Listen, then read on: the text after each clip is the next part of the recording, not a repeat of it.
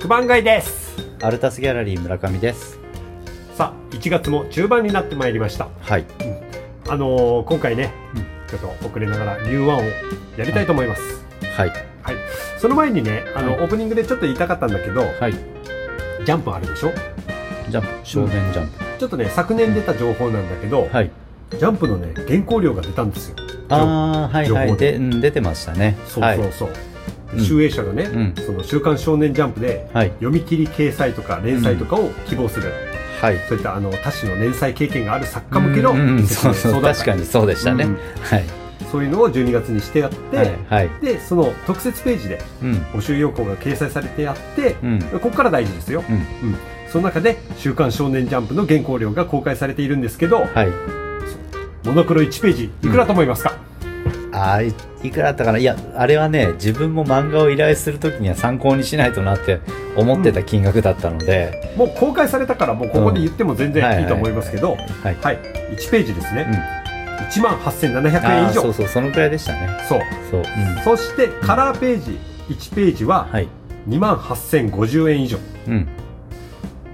僕もう昔ね、うん。なんか勝手な勝手なイメージじゃないけど、はい。1ページ1万ぐらいと思ってたんですようん、自分は聞いた話ではもう少し安かったうん。話も聞いてたのでうん。あのモノクロでね、うん。うん、だからそれから考えるとねえらいいい時代になったなという、いやだから、うん。もうもうぶっちゃけ分かりやすいけど、うん。お金を提示してから、うん。漫画家になったらこれぐらいもらえるよっていうのを。そうですよね。でもあれね結構業界に一石投じましたよね、だってあの記事が出た時に、うん。あのいろんな先生方が、まあ、うん。ベテラン系の先生方も含めて、うん集英社ってそんなに原稿料いいの？みたいな集英社とお仕事をしてこなかった先生たちのうん反応が面白かったじゃないですか。いやすごかったと思う、うん。であれはやっぱりその大手だから出せれる金額であって、うん、いろんなやっぱメディアとかメディアっていうか、うんまあうんウェブで連載しているはい。方々はい。っていうのは、うん。私はこんなにもらってないぞまあ、っていう声もいっぱい出てるでしょ、そうでしょうね。ううん。ん。あとはね、その、あれはあくまでも原稿料の話であって、うん。単行本化される時の印税という形で言うとまた別計算なわけなので、そうです、うん。もうヒットすれば、うん。そこからまたグッズも出て、そう。ね、そこからギャランティーやら何やらどんどんねそうですよね。き。ますからね、うん。まあね夢は広がります、夢は広がりますよね。うん。とは言っても一番初めのね初版ロットがいくらで、うん。じゃあねじゅあの重版されるのかどうか、うん。っていう意味で言うとそれもない作家さんも大勢いますので、うんね、やっぱり難しいですよね。そうですね。うん。でもね続いてねうん、あの講談社も発表したんですよ。あーあそうだったんですか？講談社は見てないな。あのね、その後に、うん。ヤングマガジン、はい、うん、ヤングマガジンの方でのその新連載とかはい。初掲載された場合の原稿料うんうん。見はたんですけど、モノクロ1ページあたりでうん。1万4300い、おおはいはい。円、ね、で、うん。カラーページは1ページあたり2万8800円、うん。うん。あの若干カラーページの方が集英社より高いんですよ、うん。ううん。ん。だからまあそのあたりでん。別にその、ね、やっぱ青年誌だからってうん。値段が安くなるとか、うん。うん、なんかそういったことはそこまで差はないような感じでちょっと公表してますけど、まあただね、うん、やっぱりこう発行部数というものも違うわけですし、そうですね。会社としてのねん。収益は全然変わってくるだろうから、うん、やっぱり作家さんにお支払いできる金額っていうのもね、うん。会社のビジネスの形態としてはうん。なかなか悩ましいところがその大手のね集英社並みに出せるかっていうと厳しいところがありますけどね、まあ、もちろん講談社だって大手ですけど、うんうん、まあ、それでも会社間格差って多少あるでしょうからね。いかにやっぱ集英社とかうん。講談社がすげえかっていうのはよくわかりました。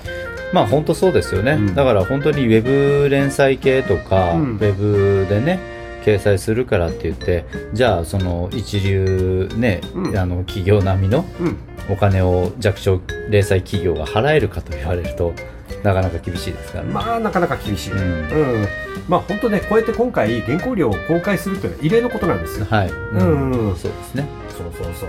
だからまああくまでもその参考にっていうことと、漫画家を目指す方々がまあこういったことをもう夢夢の一つとして、うん、うん、まあ頑張ってほしいなっていった意味で公開されたと。そうですね。はい。はい。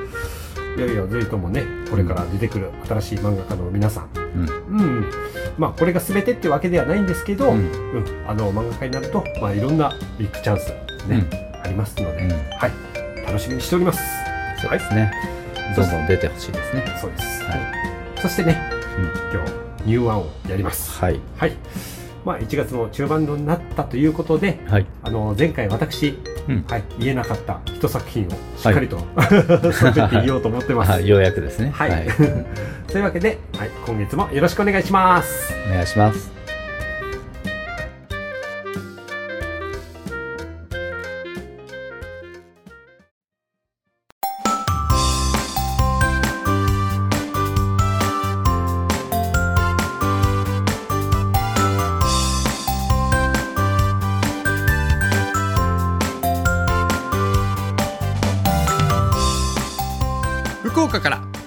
画の魅力や情報を発信するポッドキャスト番組「満腹ラジオ」のお時間です。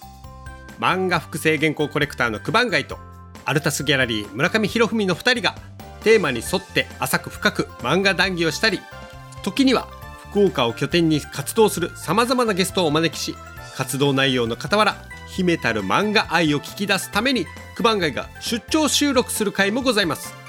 盛り上がりすぎてリスナーが置いてきぼりにならんようちゃんと引っ張るけんついてきんしゃいね。それでは始めましょう。今週の満腹ラジオはこちら。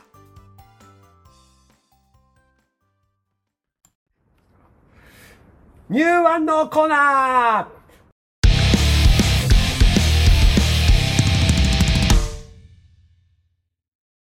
こちらは新しい作品に着目して毎月初めに九番街そして村上がおのおの2作品ずつ紹介し合うコーナーです。はい。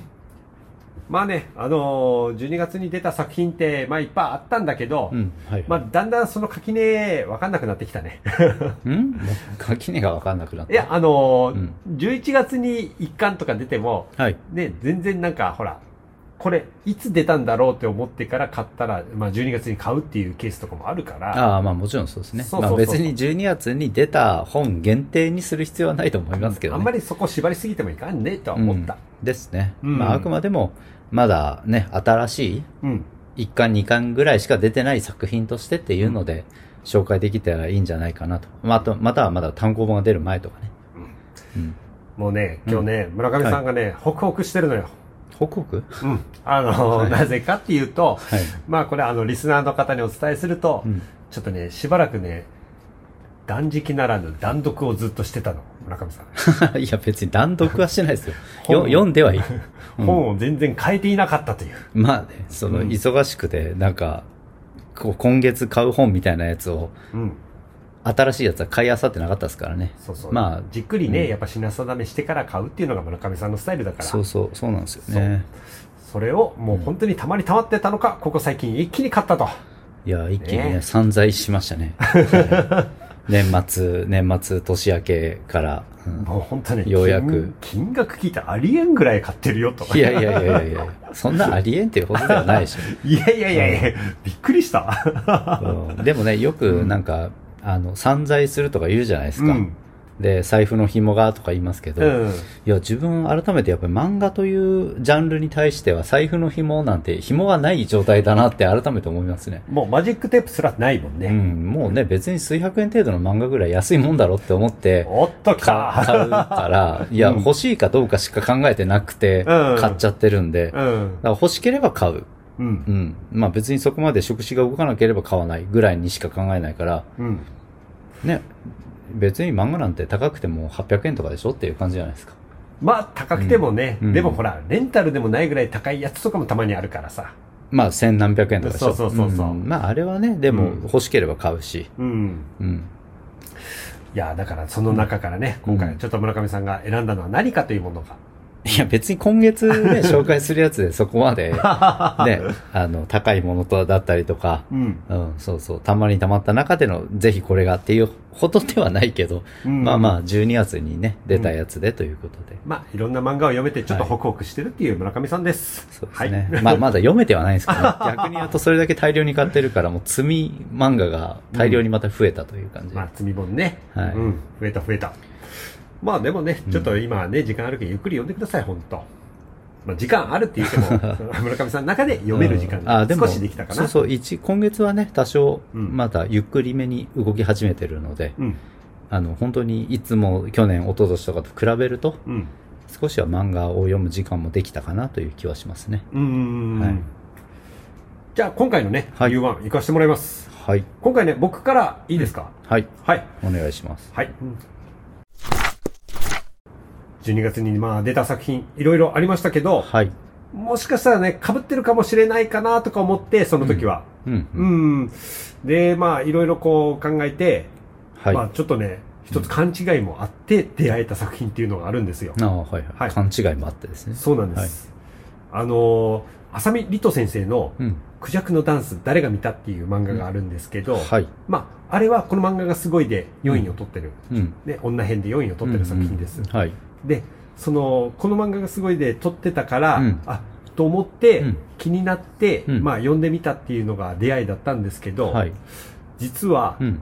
僕が読んだ漫画は、その漫画ではなかったんですよ。ああ、はいはいはいはい。そあ、あ要は、その、この漫画がすごいで紹介されてて、自分が前から知ってる作品ですごいなと思ってたけど、う。そう。実は違ったと。そうなんですよ。はいはいはいね、うん読んだ時にね、うんああ、なるほど、この生物学のこじらせ女子のギャグ漫画だなと思って。うんうん。うんで、読んで、1話目からね、めっちゃ面白かったし、はいまあ、それに出てくるこのヒロインの女の子もすごい可愛かったから、うん。うんうん。あ、で、話のテンポも良いって。うん。うん。あ、これ確かに4位取れるなと思ってたのよ。はい。うん。で、別の友人とね、話してた時時に、うん。その、あの、クジャクの漫画って面白いよねっていううん。話をしてたのね。うん。うん。そしたら、まあ何が面白いかってこう話してた時に、うん会話が噛み合ってないの。はい。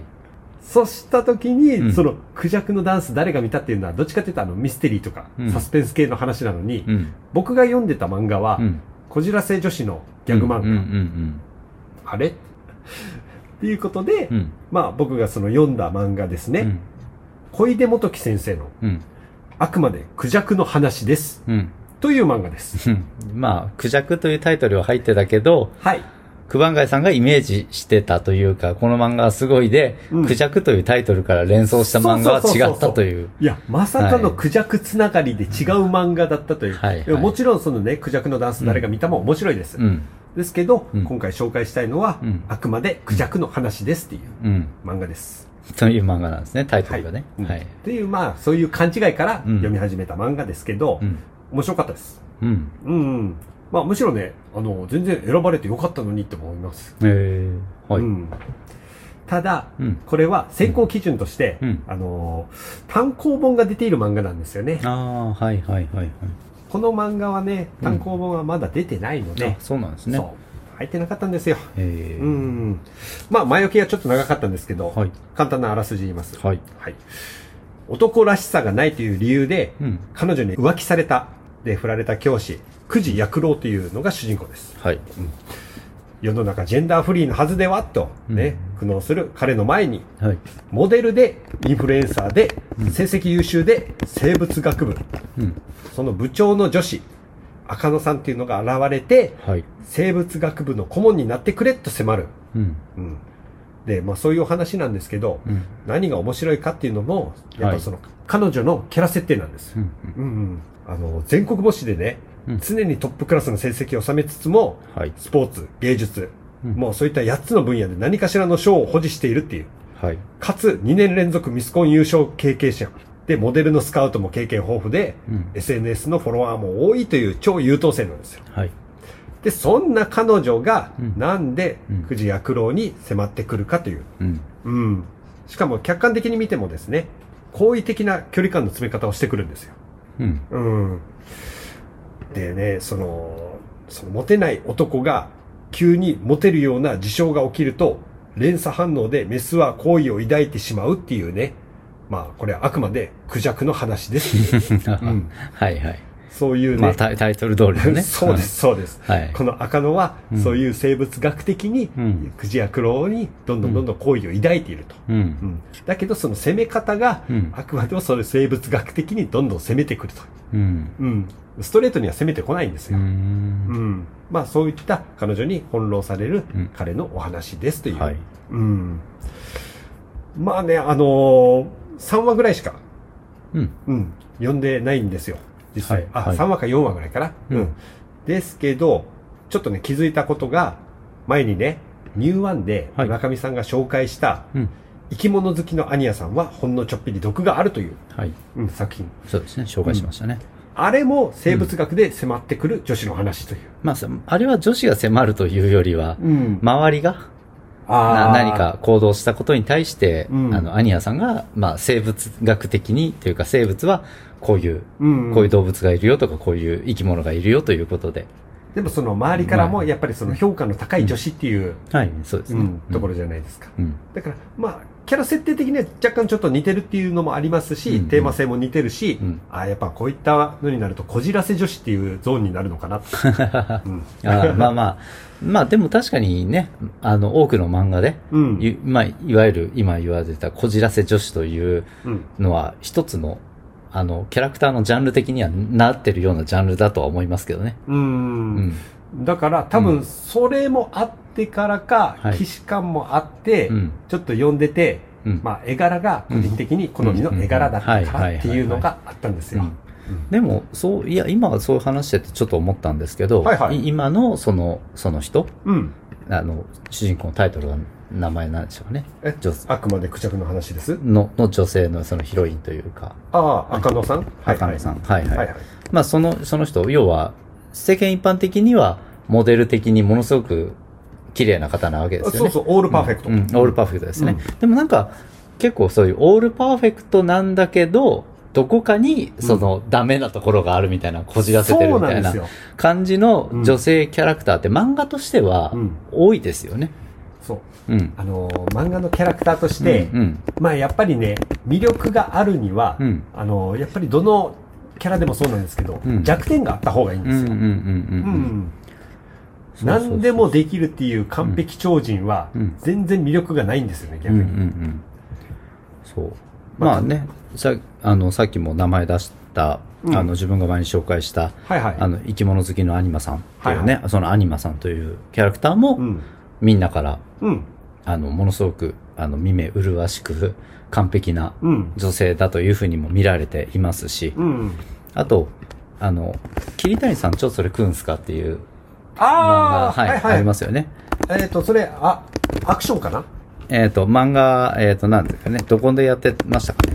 確か、うん、アクション、うん、でそうですね、ウェブアクションですか。かね。うん、そうそう。あれもね、あの、その主人公の女の子の桐谷さんっていううんキャラクターは、黙ってれば可愛いみたいな感じで、うん。ね、あの、見られてますけど、でも、あの、ちょっと珍獣好きというか、変、変変色ですね。うん、異色、うん、そうそまあ、これもこじらせ女子の一つかう。な。いや、もうそうですよね。だからやっぱり、なんかやっぱそういう風な、世間一般的にものすごく憧れられるような、あの、女性、大和なでしこ女性像に対しての、うんその、逆展開にするためには、やっぱりこう、何か突っ込みどころが必要になるのかなと。うーん。世の男性がうん、ちょっとね、女子に対しての、ううんん、うんなんていうの、ちょっと抜けたところのあるところが好きっていう。はいはいはいうん。なんかそういう。抜けたところでいいんですか？大体それ系の、んあの、女性像で出てくる女性って、うん。抜けてるから可愛いな、守ってあげたいな、では全く違う逆だと思うんですけどね。あのね、ベクトルとしては。見た目とのギャップなのよ。はい。うん、これはね、あの、うん逆に例えても一緒です。あの、うん。女性が男子に対して求めてるもの、うんギャップっていうものははい。重要だと思ってます。そうですか。うん。いや、まあまあ重要でしょうね、多分。だから。容姿端麗でね、うん。成績も優秀でっていうね、うんはいもうオールパーフェクトで何やらせてもね、もう完璧にやってくれるって人よりかは、うんうんどこかに一つなんかドジなところが欲しいって。まあ、そうですね。逆にそのドジなところの方が輝いたりするんですよ。うんそっちに魅力を感じるんですよね。うん。だって、そういうところがないと、やっぱ自分との距離感が近づいてこれないから。まあ、そうですよね。うんもう雲の上の人になって、そう全然、そうそうそう、ん高根の花でそう、うね、ん、終わっちゃいますけどね。うん。うん。で、そこからやっぱ恋愛が始まるっていうのがはい。あるんですけどね。だから僕に関しては、もうこのね、熊でクジャクの話ですっていうのは、はい。うん、あの、コミックデイズで、うん、うん。はい、あの、今連載されておりますので、はいもう全然今からでも追っかけられます。うん。うん。まあ、ほんのちょっぴり、そういうなんか恋愛ギャグものを見たいなっていう思われる方には、ぜひおすすめの漫画です。はい。はい。以上です。はい。はい。では、村上さん。はい。はい。よろしくお願いします。はい。数々の漫画の中からい選んだやいやいやいや、そ、そこまでハードルを上げるとね、ちょっとね、いや、確かにあの、面白い漫画ですけど、あの、うん。ですね。まあ、とりあえず作品をじゃあ上げさせていただきます。お願いしますはい。えーでは、今回私が紹介させていただく作品は、はいえー12月に発売された、うんまあ、単行本が第1巻発売された、はいえー黒川由美さんの、はいえーまがいものというタイトルの作品です。まがいものはい。連載は、あの、ハルタオルタ、ウェブですね。ハルタオルタで連載されています。ああオルタってことはじゃあはい本誌ではなくて、もうあのウェブのみっていうこウェブのみとですね、うんですよね。はいはいはい、の方で連載されていて、はいまあ、この間12月に、えーようやく一巻が販売されたと。おお、はい、で、内容なんですが、まあ、うんあらすじを言うと、うん。えー才能を持っているんだけども、売れない幽霊画を描き続ける画家の主人公、内海祖慶うんという主人公が、うん。まあ、食い、食い詰めて、もう本当にお金が全くなくて、でいろいろな周りの環境というか、うん。そこにいる人たちとの中で、うん。贋作作りに手を染めてしまうという、はまあ、アートクライムというふうに言われてますけど、まあ、アート、まあですね、アートで、まあ、ん。贋作なのでもう犯罪ですけど、あ、うん。なぜそういうふうな、あの、犯罪に手を染めることになってしまったのか。うんうん、で、どちらかというと、まあ、この話、この漫画自体は、贋作作りというものがどういうものなのかという、まあ、技術的なところうん。と、あと贋作というものを作った後に、うん。それを実際に相手に買わせないといけないわけですよね。相手を騙すわけですよね。そうですよねその騙すってどういうことなのかというところも含めて、うんうんまあなかなかその贋作作りというものに対する一種の、その、まあこの話の中で語られる、まあ苦労というか大変さみたいなところを描いている作品ですね。ここで、もしかしたらわからない人がいるかもしれないのではい。その贋作とは何かっていうのをちょっとねあーそうですね。はい、知りたいと思いうん。ます、。えっ、と、贋作というものは、はい。えーもともと、その、有名な作家さんとか、はいはい。世の中で評価されている作家さんの作品を模倣して、真似て、うん。えー作品を作るものが贋作と呼ばれるものです。で、はいはい。それは、あの、完全にオリジナルをコピーするという、まあ、コピー品うんとしてのものもあれば、うん。その人が作ったものですよ、その作家さん、画家さんが作ったものですよという名前を借りてうんえー出すものもあるわけですね。うん。まあ、今回の主人公が手掛けるものは、模写というコピーではなくて、うん。新しい完全なその作家さんの新作としてうん。出す。あというということは、はい。もう完全に、あのもう騙してるうん。完全に、ねそうですね。模倣ですよって言ってなくてまあ、要は世の中に出てるものを真似するではなくて、うんその作家さんの画法、画風を真似して、うん新しい新作として出すわけです。はいはいはい世の中にまだ出てないものですよ。これは、その、新作なんですよということで出すと。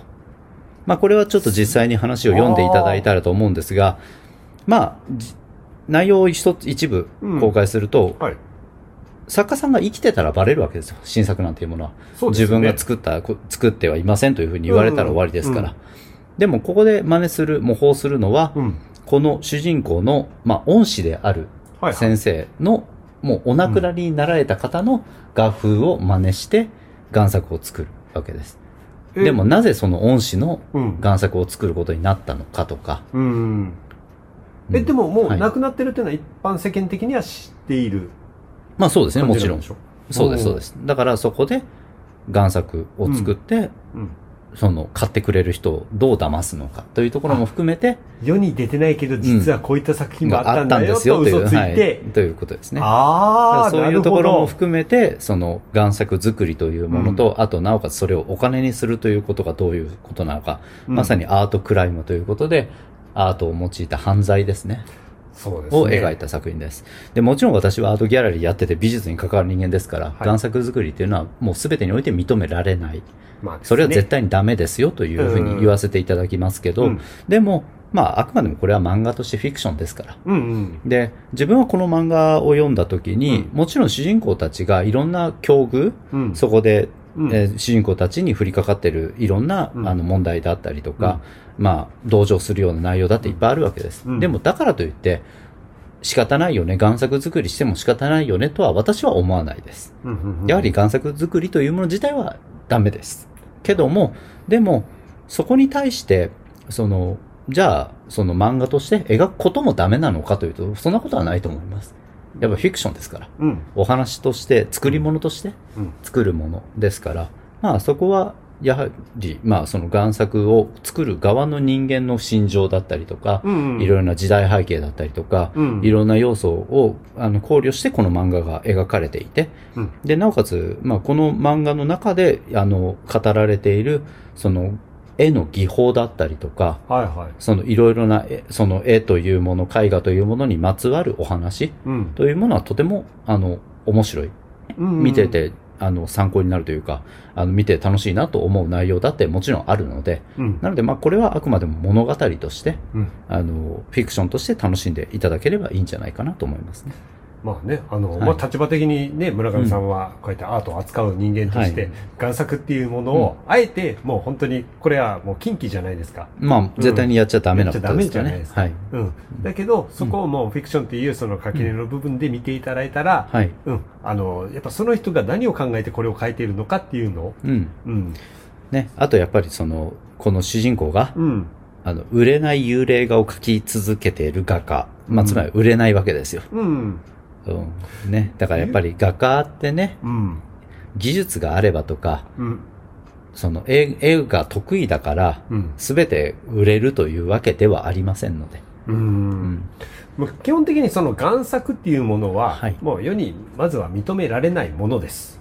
まあもちろんそうですね。よね。うんうんうんだから、あえてそれを、うんなんかこの本の題材に、物語の題材にしたっていうのは非常に面白いと思っております。僕そうですね。あとやっぱりこの作家さんの、まあ、描く絵,、うん絵自体がとても、あの、繊細で緻密でね、うん。あの、素晴らしい絵を描かれる、この黒川由美さんがですね。ううん。ん。なので、そういう意味で引き込まれる、うんその世界観に引き込まれるといううん。意味で、すごくいい漫画だなと思いますね。まあ、舞台背景がですね、うんあの、昭和初期なんですよね。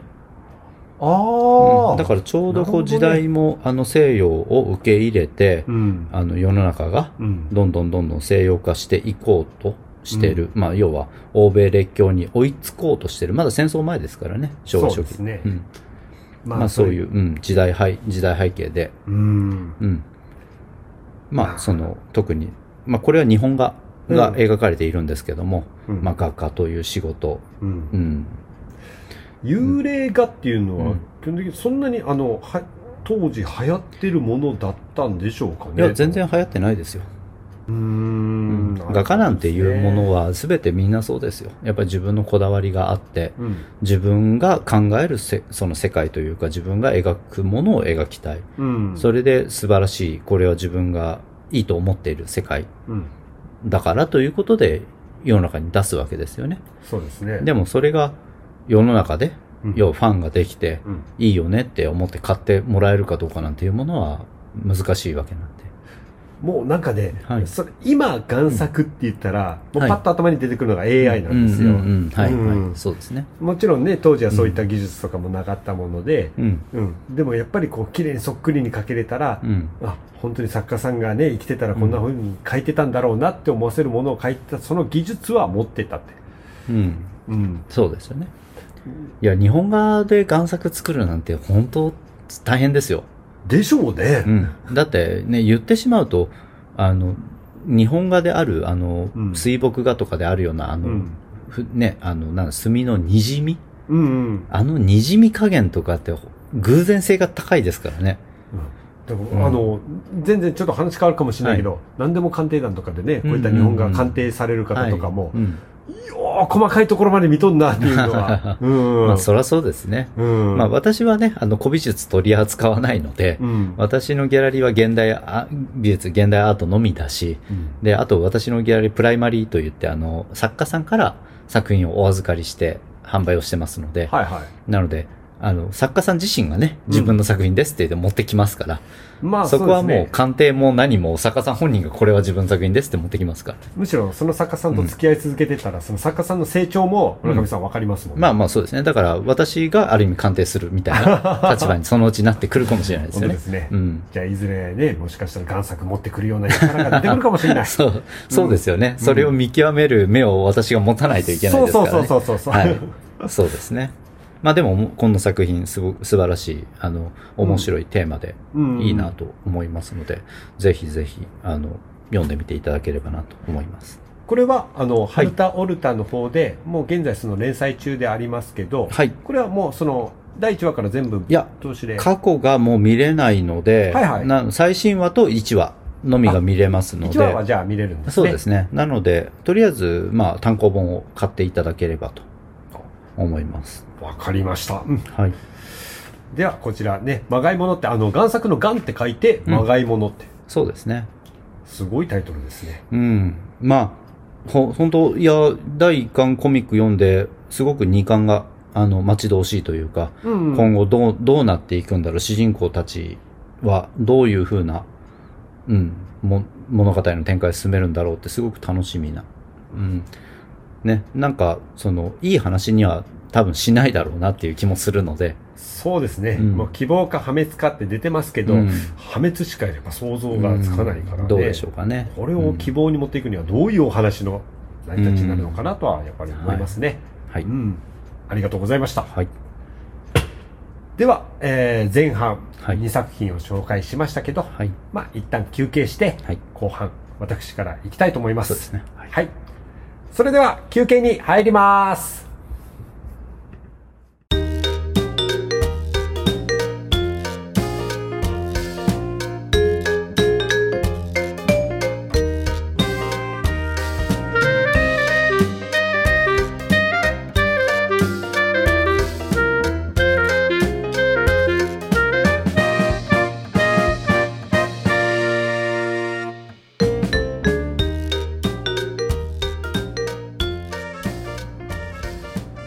では後半始まります。はい。じゃあちょっとね、僕からはいいいですか？はい。はい。えー、前回ですね、はいあのー漫画箱のコーナーで、うんはい、この漫画がすごいで、1位を取りました。はい。はい。大城小蟹先生の、うんはい、お話をちょっと今回紹介したいと思います。はい。うん。1位でね、ちょっと今回紹介しようと思ってたのが、たまたまこのニューワンで、うん。ね、出るということで被っちゃったので、はい。はい ちょっとあの、じらせちゃったのいかもしれませんけど、はい。あのー今回紹介したいと思います。はい。はい。えー、大城小蟹先生の、うんえー海辺のストーブ。はい。はい。えー、大城小蟹短編集というはい漫画でございます。はい。これですね、あのー、リード社。はい。リード社のあの、トーチウェブですねうんうんうんう。んはい。それで掲載しておりました、あの、大城小蟹先生の作品をまとめたコミックスなんですよ。はい。うん。これ、実は、うん。先生にとって初めてのコミックスです。うん初めてのコミックスがね、そう。短編集。そう。そして、それが、うんこの漫画がすごいで1位を取ってるって。うん。すごいですね。これはもう事件ですよ。はい。事件ですか。うん。っていうか、むしろ、うんはいあの、こういった作品がうん、ちゃんと、あの、評価されるっていうのは非常に嬉しいことで。まあそうですよね。うんなんかね、本当にこういう作品が最近よくネットで見かけるなと、増えてきたなという気がしますねう。ん。だからまあ、たまたまね、こう、被っちゃって、ね、うん自分が紹介するっていう形になっちゃったんですけど、はい。まあ、こうやって紹介した方のぜひね、聞いてくれると嬉しいですと。はい。うん、いうことです。はい。まあ、これ、一通り読んで、はい。あの、短編集なんで、非常に読みやすいっていうのもありますけど、はい。この話ですね、うん一つ一つにうん共通するのが、うん。冬が舞台なんですよ。あーへえ。うんはいはい。まあ、ほぼほぼ全部冬が舞台です。うん。うん。そしてね、うん。あの、キャラクターはそんなにいません。っうん。ていうのも、大体、マンツーマンで会話してるような漫画ばっかりだからなんですよ。はいはい。うん。まあ、ある時は、うん。そういった口下手な男性と、うん。ストーブとの会話。うん。うん。で、またある時は、はい女性トラックドライバー、うん。と、えー、ゆきんこっていう、あの、うん雪女の子供はいですね。ゆきんことの会話。で、ある時は、透明な、透明人間ですね。うん。透明人間になってしまった夫と、うん。まあ、普通の妻の会話。はい。うん。まあ、これ、要は、うん。普通のその、当たり前ナチュラルにはいしてる話なんですけど、うんどこかちょっとフィクションというか、ファンタジー要素が入ってる話なんですよ。うんうん。うん。だからまあ、そういう SF 的な、ちょっと不思議をはい。入れ込んだ話になっております。うん。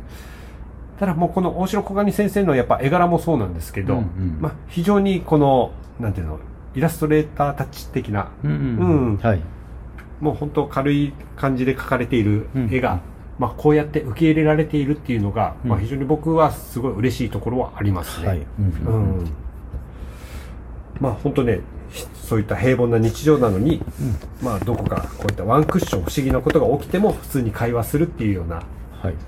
まあ2000年代とかに、うん。まあ、なんだろう、あの、スタジオボイスとかそういう、なんかちょっとサブカル系の雑誌とかあるんですよ。おしゃれ系で、うんサブカル系でっていう。はいうんそういったの中で少し連載されているような漫画ってはいあったんですよ。うんまあ、その手のっていうのはやっぱ一部の人しか読めないじゃないですか。もうそういう雑誌を買った人しか読めないとか。はい。今やっぱネットでうん。こういうふうに当たり前のように誰でも読める時代になってるから、うんう。うんん、多分いろんな人の目に映ってこうやって評価されたんだなっていうのが。そうですよね。うんいや、本当にあの、ね、こういう、その、漫画が、あの、ネットでうん、試し読みっていう形でうん。読めるようなチャンスが増えてるじゃないですか。うん、うん。うん。だから、本当に知らなかった、うん。まあ、こうその、雑誌を買ってる人しか知らなかったとか、うん。うん。普通に漫画好きでも、週刊誌しか見てませんでしたとかいう漫画好きの人も、うん。漫画が好きというきっかけ、まあ、要は漫画趣味ですっていう人であれば、うん。ネットでなんかね、引っかかってきて、うん。ちょっと読んだりとかうん。することって今増えてますよね。うん。うん。で、まあ、この漫画のね、うん面白いところっていうか、はいもう本当にね、すごいボーンというリアクションっていうのはないんです。まあ、うんあくまでナチュラルな会話がこう淡々と続いていって、はい。あ、こういうのもいいよねっていう感じのお話ばっかりなんですよ。はい、はい。うんだから、なんかこの、ゆるい漫画を読みたい。うん。うん。あくまでもそのリアルな普通に男女の会話をしているというような、はい。うん。そういったものの、こう、普通にお茶を、お茶っていうかコーヒーを片手に読むぐらいの感覚で、うんうんはい、うんはい。ゆるい時間を過ごしたい時にこの一冊があったら、うん。ちょっとしたその時間潰しっていうか時間があっという間に経ってしまいますから、うん。はい。そういうのにもおすすめな一冊なんですよ、うん。うん。ただこれがその1位を取れたっていうのは、うん。非常にやっぱこういった作品も認められてきてる。はい。みんなの目にもちゃんと通ってきてるっていうのが、うん。うん。まあ、結果として出ているので僕はすごい嬉しかったなと思いました、そうですね。うん。うん。これはちなみに村上さん、あのちらっと読みましたいや、自分は全然もともと読んでなかったので、うん。まあ今回、九番街さんがあの単行本持ってきてくれたので、はいはい。それでさらっとちょっと読ませていただいたぐらいですね。まだしっかり読めてないので、うん。今度またゆっくり見たいなとは思いますけど、まあでもね、先ほど、あの、収録前に九番街さんも言われてましたけど、トーチエブ最近すごいですね。すごいですよね、うん。なんかね、ちょっとその、トーチウェブっていうもの自体が、うん。もしかしたら知らない方も多いかもしれないので、うんうん。あのー、もうパソコンでもスマホでも全然見れます。はい。で、あのー、全然課金とかなくうん見れる作品も多いんですけど、うん。あのー、やっぱりどこかしら個性の強い作品が多いんですよ。そうですね。うんうんうんでも、読んだ時にさらっとこう入りやすいっていうのと、うんうんあとやっぱ、インパクトっていうか、その読んだ時のうん。うん。後味がすごく残るような作品も多いから、はい。うん、でこれがどこにあるのかって言われた時にトーチウェーブだっていうのが、うんうん。うん。うんそうですよね。まあ以前ね、あの、九番街さんも挙げた、あの、龍子。そう、はい。エルド吉水先生の龍子、う。うん。ん。こちらもね、トーチウェブそう。ですし、そう、うん。で村上さんも挙げたうん。神田子倉町職人話、そうですね。うん。はい。坂上明人先生。うん。こちらもね、あのトーチウェブですし。トーチウェーブ、ねうん。すごいですよね。えだから本当ね、あのー海辺のストーブもそうなんですけど、うんこのトーチウェブからうん生まれてきた漫画っていうのが、うん。やっぱりね一癖二癖あるんだけど、うんすんなり入りやすくて、うん。うん、あのー結構後々他の人とかにも勧めやすいっていう漫画がうん。多いので、うんはい。そうですよね。うんまあ自分も、いや、トーチウェブで買ってる漫画、コミックとして買ってる作品って他にもいっぱいあるんですよ。あ、そうなんですか？あ、そうですね。うん。あの、クジラバさんの言葉の獣だったりとか、ああ、はいはいはい。うんあと、あの、えっ、と、油骨へこすけさんの空に舞いる。空に舞える結構前からも僕読んでましたけど、うんああ、え、これ今も連載されて、うん、今も連載されてるんですかね。あそうなんですねうんそうそう、空に舞えるね。あの、自分コミックス全部買ってますけど、あの、これ面白いですよね。あと多分ね、うんメジャー的っていうわけじゃないんですけど、うん。自転車屋さんの高橋くんっていうのも東中ウェブでやってて、うんこれドラマ化もされてましあて、、そうなんですか。そうですそうですはい、はい。うんこれは非常に読みやすいです。うーん。だからまあ入り口としてはまあそういったものもございますし、うん、そうそう、うん自分はね、なんか昔から、あの、なんだろう、えっ、と、時代劇もの、はいはい。うん、とかは結構惹かれるので、うん。まあそういう意味で、あの、トーチウェブでね、他にある、豆で四角で柔らかでってやつね、うん。これもちょっと気になってはいるんですけど、なんかあの、いいい意味で言いますと、はい。抑揚がそんなにない話の展開の漫画が、ううん、ん。ちらほらあるなっていうのはあって、うん。うん。で、それがそのトーチウェブだからこそうん読んでて、全然そのナチュラルに、うん。うん、入りやすいっていうのもあるんですよ。そうですね。あとなんか、結構、うんその、トーチウェブで取り上げられてる系の漫画家さんって、うん。ジンとか作ってそうな人多いなって思うんですよね。あの、要は、なんですかね、コミティアとかに出すような同人誌というよりも、うん。結構人系の、うん。あの、雑雑誌ですよね。じ人系人、人系、あの、同人雑誌です。ああ、そういうはい、ことで。そうです、そうです。はいはい。そういう同人、まあ、フリーペーパーですよね。うん。フリーペーパーとか雑誌系を自分たちで作ってる中に漫画がありますみたいな。あ、僕そういえば、ん読んでるやつ一個あった。はい。マオニっていうね、うん。漫画があるんですうん、うよ。ん、うん。うんもう、この漫画とかも、うん全然、あの、連載が今止まってる状態ですけど、はいはい東京ウェブって結構そういって、あの、連載が急に止まったりとかもあれば、うん。かなりいろいろ溜め込んでるうんやつ多いので。結構ね、あの、本当に注目うん。の雑誌ですよね。うん。雑誌というか、まあ、トーチウェブはウェブですからね。うん。まあ、ウェブで読めますけど。うんだからもちろんその海辺のストーブっていうのも非常に面白いですし、なんかこう、一冊あったらうん何かのこの片手間じゃないですけど、うん。あの、どっかコーヒー飲みに行くときにちょっとね、本で時間を潰したいとか思ったときにうん読める一冊としてもおすすめですし、はい。まあこれをきっかけに、うん東中ウェブっていうものに気になって、ちょっと見ていただいてもいいんじゃなかろうかと思います。そうですね。うんはいぜひぜひ。いや、トーチウェブはね、結構面白い作品大量にあるんで、うん。ぜひ見てみていただければと思います。はい。はい。まあリード社ですからね。うんうん。まあ、有名ですからね。そうそう。リード社って聞いたらなんか、え、娯楽ですよね。はい。そっちのイメージが最初ありましたけど、うんいや、こんなに面白い漫画もまたいっぱいあるんだなと、ね。はい、改めて知りました。はい。はい。まあ、僕からは以上です。はい。はい、ようやく話せてよかった。はい。はい。では、村上さん。はい、1はい月最後の、はい。はい、おすすめよろしくお願いします。はい。まあ、こちらはですね、はいあの、まあ、ニューワンで、っていうわけではないんですけども、はい。まあ、12月に、うん。12月、またこの1月と、はいはあの、いろいろと今、盛り上がりに盛り上がってると言っていいんじゃないかという、い。はい。あの、作家さんと作品がありますので、はいそちらを取り上げたいなと。おもう超有名どころの作品です。超有名。はい。はい。クイリオコさんのダンジョン飯ですね。お？は いまあ、これはね、もう、もうなんだろうな、王道中の王道というか、もうね、今、今更ニュー、ニューか。ニューではないですよ。あれ？ですよね うんどうしたの村上さん？はい。いやいや、まあね、今漫画、アニメがね、うん。あの、ちょうど今年に入って始まりましたけども、はいはい。まあ昨年12月には、あの、先行上映ということで、うん。あの、1、2、3話かな、はいはいを映画館でやってたんですよ。ああ、い映画館やってたやってた。うん。で、その時の、あの、映画の入場特典が、はいあの、特典冊子、ブックレットで。で、自分それが欲しくてちょっと映画も見に行ったんですけど、うん。え？とはい。え、特典冊子ってことは、まあまあ、たまにあるよね、本当。なんか漫画のゼロはい巻プレゼントみたいな感じの。そうですそうあです。あの、まあ、書き下ろしのね、漫画が書かれていて。ーへえ、そうなの。で、今月1月には、あの、ずっと今、春田で、ダンジョン飯の、うん。あの、まあ、なんですかね、おまけとして、うん。あの、デイドリームアワーという、まあ、イラスト本ですかね、クイリョコさんの、あー落書きみたいな感じでね落書き、そう、落書き本が、はい、はいはい。ついてて、まあメルカリとかでも結構高値で、あの、転売じゃないですけど、あの、販売されてるやつですけどね。ああ、はいあ、そっか、それがはい今月、先月？発売今月ですね。今今月月発売発売され、そうなんですよ。それをまとめたうん。一冊が、あの、販売されまして、こちらもあの、とても、中身の紙質から何から本当こだわってる本で、ぜひこれはね、本当 Kindle でも買えるんですけど、紙で買ってほしいなと。なるほどね。うん思うくらい。びっくりした。村上さんが急にダンジョン飯って言い出すからさ。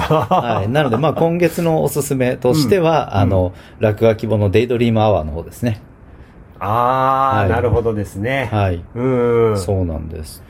まあ、あれですね。要はあの、わかりやすく言えば、あの、進撃のスクールカーストみたいな感じですか。まあまあでもね、これはあの、ハルタで、あの、おまけ小冊子としてうん、今まで出てきたやつをまとめたやつと、あと、初めてこれにまとめられる初出しの、あの、イラスト。それとあと、うん書き下ろしの漫画ですね。ええがある。もう非常に読み応え、見応えのある作品ですので。じゃあ、この落書き本っていうのは基本的にその、うんなんていうの、イラスト集みたいな感じでそうです、書かれてるそうです。画集ですね。うんイラスト集っていう感じですね。まあ、落書きのイラスト集。でも、あの、本当に紙、本当中身の一つ一つまで、あの、こだわっているものですし、まあ、フルカラーなんでね。うん全部カラーで。だってね、栗良子先生は、やっぱ画力めちゃくちゃいいですもんね。いやー、すごいですね。ううんん。そうなんですよ。まあ、ちょうど本当に、あの、アニメもね、うん非常に好調なんじゃないかなと。私は、あの、面白く毎週、あの、拝見してますけども。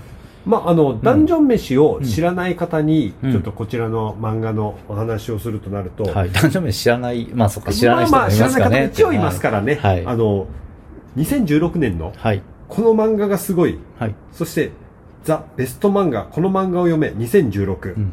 そして、全国書店員が選んだおすすめコミック2016。はい。これ、どれも1位を取ってるんですよ。そうですね。三冠、三冠王なんですようんいや、だから、当時のうんうん2016年でそうやって1位を取ってる漫画が、うん。ここ最近になってアニメ化された。そうなんですよね。満を持して、本当アニメ化されて、うん今、インターネットのね、動画サイト系でものすごくバズってるんですけどい、や、アニメあのの僕も見ました。ね、アニメのあの、各国吹き替えが素晴らしいということで、すごいよね。いやー、すごいですね。力入れてるよね。うん、むちゃくち。ゃ力入ってますねう。ん。はい。だってあれ、トリガーでしょ、んあああ、さあ、制作ですよね。うんはいはい、そうです。いや、だからもうなんかそういったところから全部うん。気合入ってんなと思って、うん。で、やっぱアニメの出来も面白い。そう。うん。非常にね。あの、ちょっとね、やっぱ春田らしい、そのうんゆるっとした雰囲気の、うん、あの雰囲気をちゃんとアニメでも再現されてるから、うん。うん。まあ、そう、そうなんですよね。でも、ある意味、このダンジョン飯が、うん。春田の看板作品の一つって言えるぐらい、うん。春田がここまで人気になってきた立役者の一つだと思う、自分は思ってるので、まあでもそうですよね。うんもう春田といえばっていうところで、男女飯を出す方は結構多いと思いますので。そうですよね。うん。もちろん他にもいろいろ漫画はございます。面白い漫画はですね。うんそう。だからまあ本当に今、ここ、このタイミング、うん。うん。今月、そうやってアニメが今始まって、うん。まだ、あの、2話うんですからね。そう。一応ね、コミックス的には、うん男女飯っていうのはもう、連載は終わっているという。あ、そうなんですよね。あの、12月に、あの、13巻、14巻が同時、あの、2巻刊行で、うん。で、それでもうその最終巻として14巻がですね、うん。発売されましたので、うんダンジョン飯という作品自体は、もう一旦一区切りついている、ねうん、終わった作品ではあるんですけども、まあ、その後に、うん。直後にアニメが始まって、うん。で、今また新たに、あの、すごく世界を熱狂させてるという感じですね。だってまだね、うんアニメ的には3話ぐらいしか放送されてないけど、うん、ちょうど今今週3話ですかね。うん、これやっぱもうシーズン、第何シーズンまで続くのかなっていうのはすごく気になるぐらい、完成度がすごく高いから。そうですよね。結局多分今回のワンシーズンで全てをね、あの終わりまで行くのは絶対に無理でし絶ょうから。対に無理。ううんん。ね。でも作品自体はもう完結まで来てるわけなんで、うん。アニメでずっとやろうと思ったらできる作品ですからね。だからまあうん今期のね、アニメとしては非常におすすめの一作品でもありますしう、ん。うん、あの原作のこのダンジョン飯っていうのを知らない方にも、ぜひとも読んでいただきたいなっていうのはあります。そうですね。いや、アニメがね、うんあの、あのアニメのエンディングで、あの、イラストがずっと流れるエンディングなんですけど、はいはい。それもあの、久井先生書き下ろしということで、え、そうなの、うん、っていうふうに聞いてますけどね。へえ、うんとても素晴らしいイラストで。え、もう一回見直そう。そうなんだ。うそうなんですよ。いやーね、ねダンジョン飯はね、うんやっぱこう読んでて、うん。正直その、あの、ありえない架空のグルメ漫画じゃないですか。そうそう。そうなんですよね。だから自分結構グルメ漫画大好きだから、うんそういう意味で本当ダンジョン飯も、うんグルメ漫画枠として、とても楽しめてる作品でもあるので。だからまあ、ジャンプで言えば、あの、トリコ枠と一緒なんですよ。まあ、そうですね。確かに。そううんだからまあ、作ろうと思えば作れないんですよ。でもね、あのーネットのね、動画サイトでは、ダンジョン飯で出てきた料理を作ってみた動画ありますからね。原材料どうなの？でも、本当にダンジョン飯で取り上げられてる料理ってうん、現実の材料に置き換えても、うん。なんとなくできそうな感じではあるじゃないですか。まあ、ある意味そのモンスターとかでも、うん。サソリのモンスター出てきたら、うん。まあ普通のサソリを使ってとかでもできないことはないから。まあ、というよりもイメージはカニですからね。まあですうん。ね。甲殻類的な感じで、カニみたいなイメージとしての、うん。あの、料理として出てきてますから、そそう。だからね、現実のね、ものとして、う。うん。あの、置き換えようと思ったらね、まあ、うんカニというかエビかな。うんう。うんん。だから置き換えようとしたら、あの、置き換えれるうん料理が多いと思うので、そう。なんかね、本当に読んでたら、うんあ、なんか理にかなってるこのモンスターだったらこういう風に調理すればいいのかって、本当にやっぱ思ってしまいますし。そうそうそう、そうなんですよね。またね、グルメ漫画のすごいところが、うん美味しそう。そうそう、美味しそうですよね。食べたこともない、うむしろ食べれない、んないから、食べれないのに美味しそうと思わせるって、あ、これすげえなっていうのは確かに思いま。ですすよね。うんまあ今ね、その、ね、あの、動画サイトとかで、うんアニメ版のいろいろ、あの、注目ポイントというか、うん。いろいろなものが語ってますけど、まあ一番はね、やっぱマルシルの声ですよね。あ、そうだあの、ね。セリフのね、うん。もう完璧な、あの、声優さんの演技というか、うん。素晴らしい。しいですね。うん。いや、もう大好き。いや、僕はもうあのキャラ全員大好きだから。あそうですね、うんうんそうそう。そうなんですよね。あの、クイリョコさんの作品に出てくるキャラクターってみんな可愛いんですよね。そう、なんか、うんエルフだからなんか特別綺麗とかそういうわけではないうん。ところが。うんなんかどっちかというと、ちょっと、もうこう言ったらなんですけど、うんみんな庶民感ないですか？まあまあ、なんか、そうそう、あの、生きてる感がありますよね。うんちゃんとその世界で、うん。このキャラクターたちは生きてるんだろうなっていう感じがすごく出てる。うん。あの、演じてるではなく、うん生きてるんだろうなっていうのが伝わってくる作品ですよね。もうそれこそね、うんキャラが生きてるっていうのはまさにそういうことを描き方によって。そう、うんそこがすごいんですよね。でも自分はそれって、あの、どういうことかっていうと、うん。世界が描けてるかどうかっていうことだと思うんですよ。あ、その世界観の中でちゃんとキャラ立ちしてるかどうか。そう舞台ではなく、うん世界が描けてるかって大切だと思うんですよ。うんよ、く言われる学園ものとかって、はいはい。学園を舞台としたっていう感じで、うん。その舞台の中でキャラクターが演じてるっていうようなイメージになっちゃうじゃないですか。うんそういう作品多いじゃないですか。まあね。うん、でも、ダンジョン飯とかはどちらかというと本当に世界を描いて、歴史があって、うん。文化があってっていうような世界を描いてるタイプの作品だと思うので、そういう意味で、やっぱりその世界の中で生きてるんですよね、キャラクターが。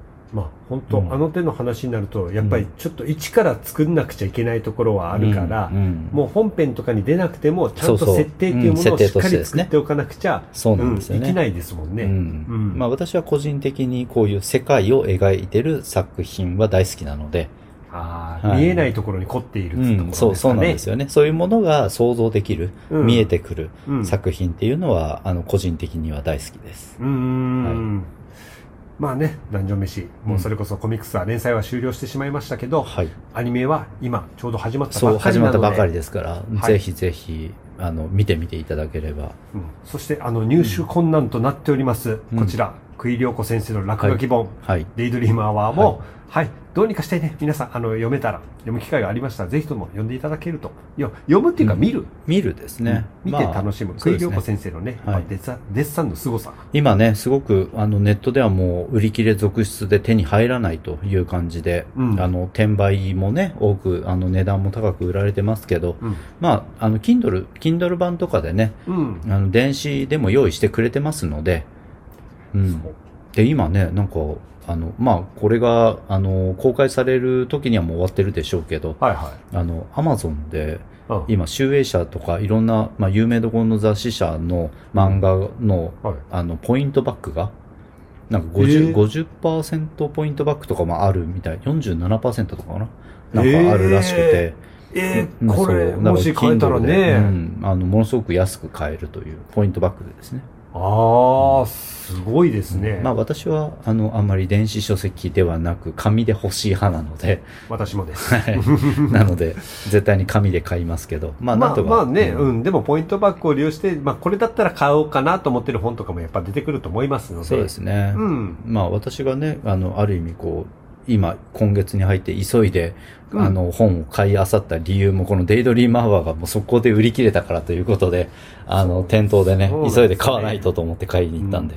多分村上さん的には、はいちょっと何個か逃しちゃってる本もいろいろ出てきてる中の一冊じゃなかろうかとは思いますね。あ、でも買えましたけどね。デイドリームアワーはなんとか、あの、普通に本屋さんで手に入りましたのあ、本当ですか？で。はい。およかったです。はい。っていうかはい僕まだうん見てないから、うん。ちょっと機会があれば。そうですね。はいはい。あの、今度お見せしたいと思います。ありがとうございます。ではではね、こちら、はい4作品以上、はい。はい、紹介しあましたけど。ちなみに、栗良子さんの、えっ、と、ダンジョン飯関連で言うとですね、はい来月、2来月月ですね。はいはい2月に、あの、ワールドガイドっていうものの完全版が発売されます。はい。はい。このワールドガイドの冒険者バイブルという本自体は、まあ、要は世界観の説明本みたいなもんですよね。はいはいはい。まあ、それ自体は前に出てたんですけど、うんそこに書き下ろしの漫画も、いや、プラスされて、うん完全版として、来月発売されるということで。あ、はいじゃあ過去にワールドガイドっていう本は出てたと。そうです、そうです。おー、まあ、それの。そこに新しいものをプラスしてですね、うーん。はい。完全版として2月に発売されるということです。あ、なるほど。じゃあうんそれを読んだら、うんまあそれこそあのアニメの展開も含めて、うん、うんなんかいろいろね、情報も加わってるでしょうから、まあうんうん私はね、あの、基本的に、あの、書き下ろしの漫画があれば何でも欲しくなるので。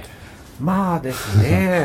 はもうそれは好きなものにとってはたまりませんからね。そうねうーん、まあ、ちょっと追加情報でした。ありがとうございました。はい。以上、4作品になります。はい。はい。まあでも今回面白かったと思いますよ。うんうん。なんかその言えなかったことが言えたっていうところも含めて、はい、そうですね。まあ1月半ばということもありまして、はいまあ今回新年早々ね、いろんなものをちょっと含めた、そして村上さんも一気に本が買えたというそうでところからの、すね。はい。本当、買い漁っちゃいましたね。はい。いやでもね、とこの贋作もの、まがいものをね、うんはい紹介してくれたのは、ある意味ちょっと僕にとっては嬉しかったですね。あ、そうですかうん。あえてそのこういったもの、村上さんが、うんあの、ちょっと、なんていうの、絶対手を触れちゃいけないラインのものを、まあさんの目から見たらどういうふうに映るのかっ。ていうところ。うんまあでもね、あの、漫画はフィクションですから。うん。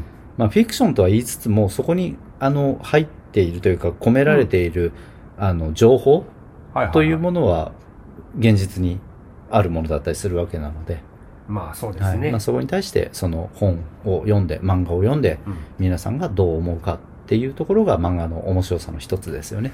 まあもちろん訴えるところもありつつも、うんちゃんと楽しめるところは楽しんでいただきたいというところですからね。うんですね。うんはい。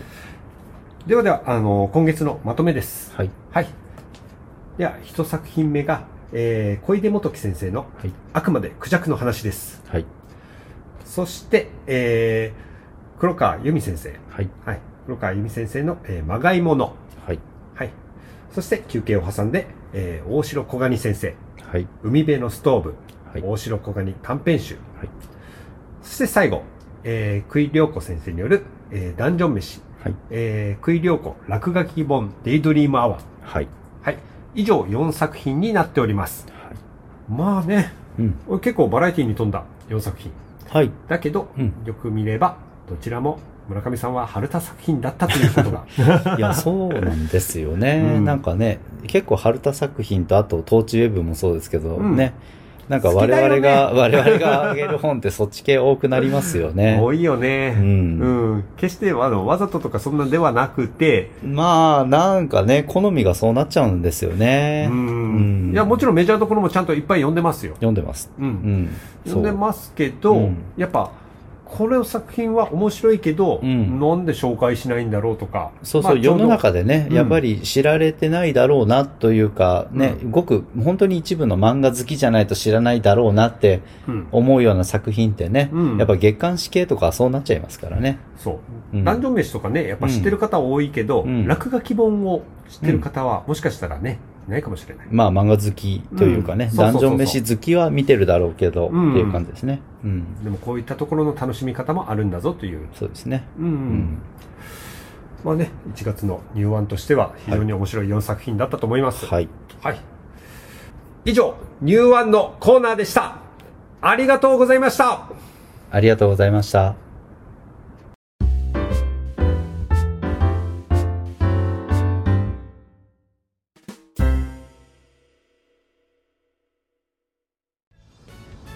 エンディングのお時間です。